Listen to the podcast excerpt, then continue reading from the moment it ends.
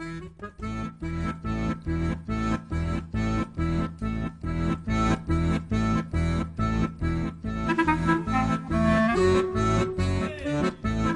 le gars, Grissom 87. en vadrouille.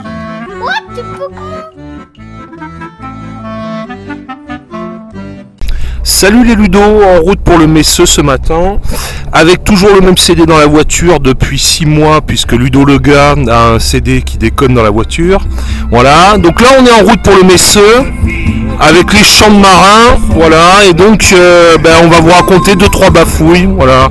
Pour le podcast numéro 107 de Ludo le gars et, Avec deux guests ce matin. et Grissom 87 en Mipelmania. Voilà.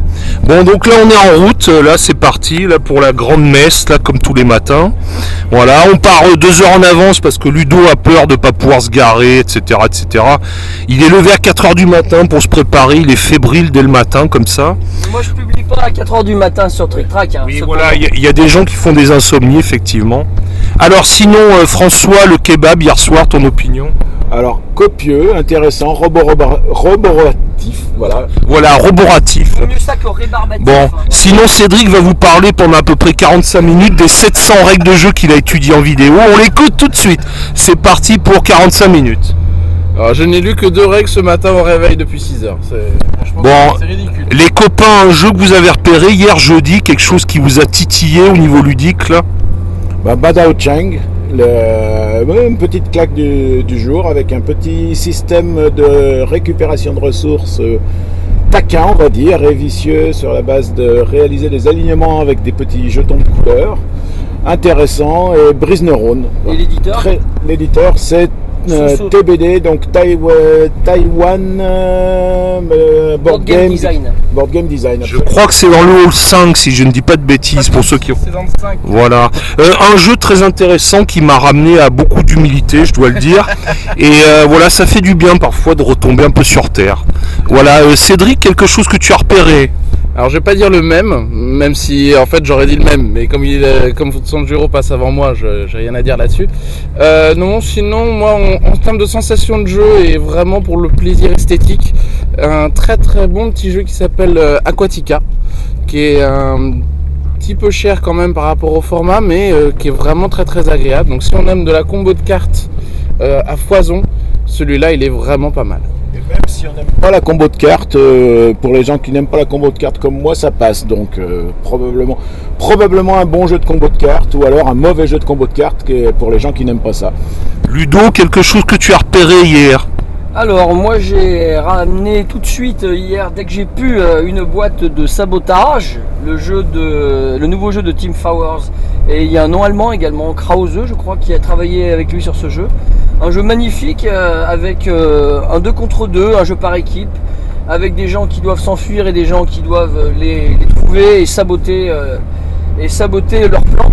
Donc encore du, du Team Fowers pur avec euh, les mêmes illustrations que Borgol Bros et Fugitive.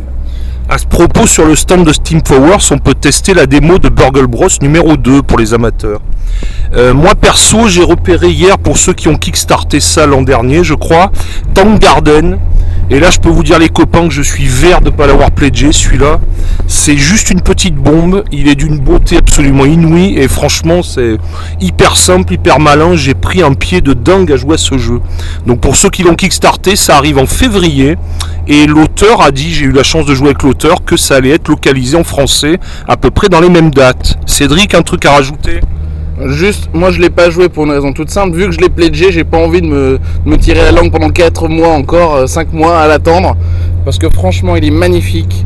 Euh, la mécanique de pose de tuiles est juste, euh, juste simplissime, mais c'est tellement une régalade. Le, principe de poser des personnages et de leur donner une, ligne de vue que l'on va développer au fur et à mesure pour gagner un maximum de points de victoire, c'est tout simple. C'est, c'est, il y a absolument quasiment rien à expliquer dans ce jeu parce que tout est visible, tout est visuel, c'est complètement euh, naturel et c'est vraiment très très plaisant. Le nombre de gens hallucinants qui s'arrêtaient pour regarder la partie qu'on était en train de faire, juste pour la beauté de ce qu'il y a sur la table. J'insiste, c'est vraiment hallucinant le matériel.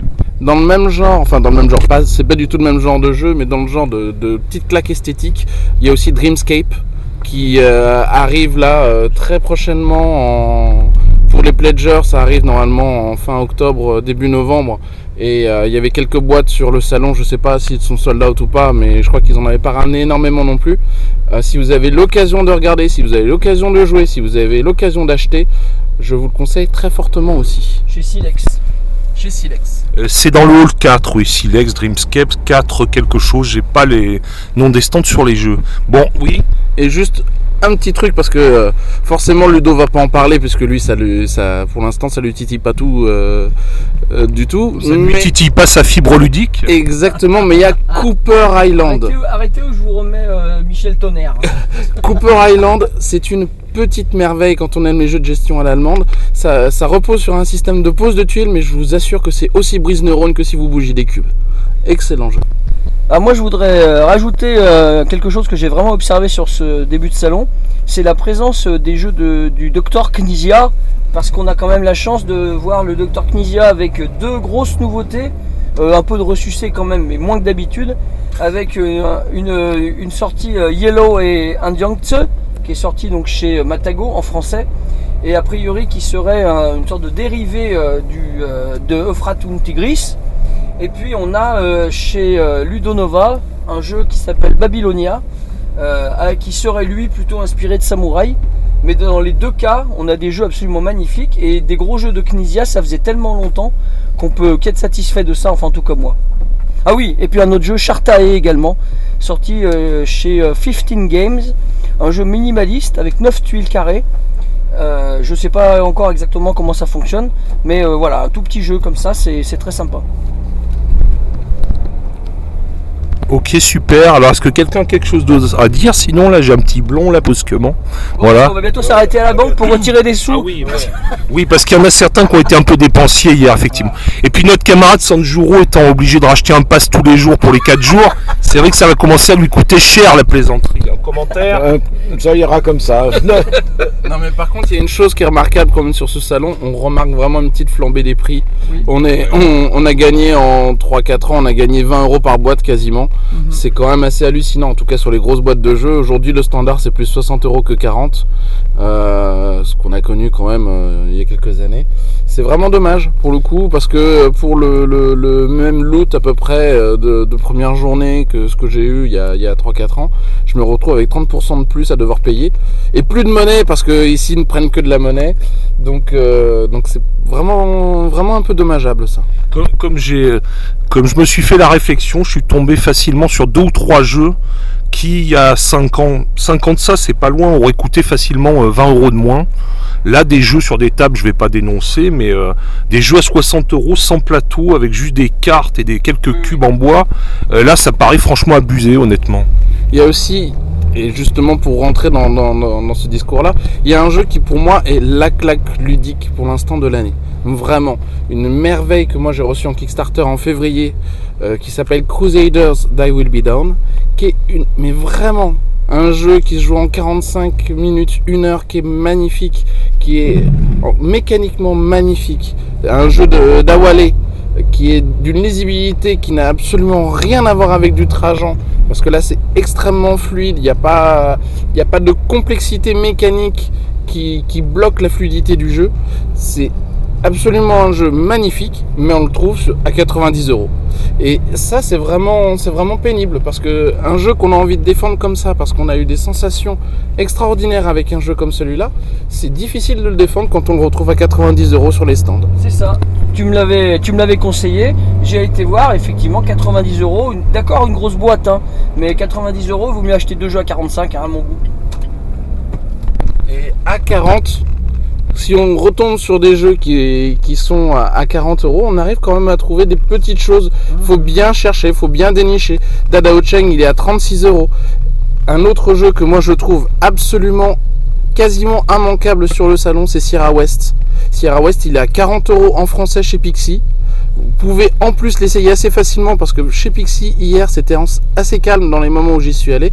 Donc profitez-en, vous aurez des explications en français pour un jeu qui est excellent à 40 euros avec quatre variantes de règles dedans et je me suis renseigné parce que ça me faisait un petit peu peur quand on a des jeux multi-règles. Généralement, c'est que ça cache quelque chose, mais là, c'est vraiment quatre variantes de règles qui sont toutes vraiment bonnes. On a vraiment un excellent jeu avec beaucoup de profondeur à 40 euros. Voilà, ça c'est un des bons plans pour, euh, pour cette SN. Pour avoir discuté avec l'animateur, vous avez une base commune et après effectivement un module euh, qui va s'appeler genre euh, cueillette des pommes, etc.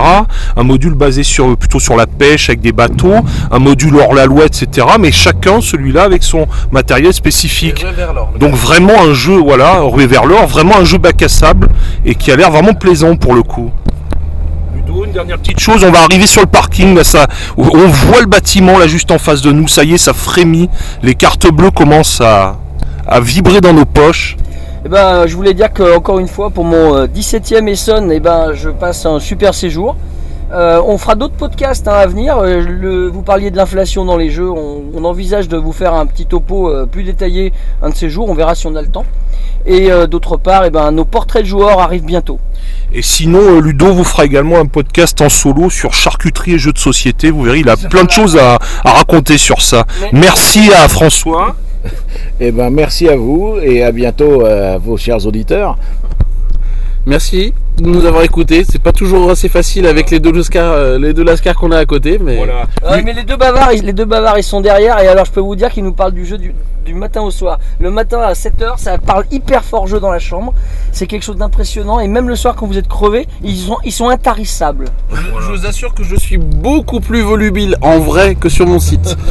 Bon, ben, on vous souhaite une bonne journée, puis on repassera vous donner 2-3 news à l'occasion. Et ben, bonne journée à tout le monde. Salut les Ludo. Bye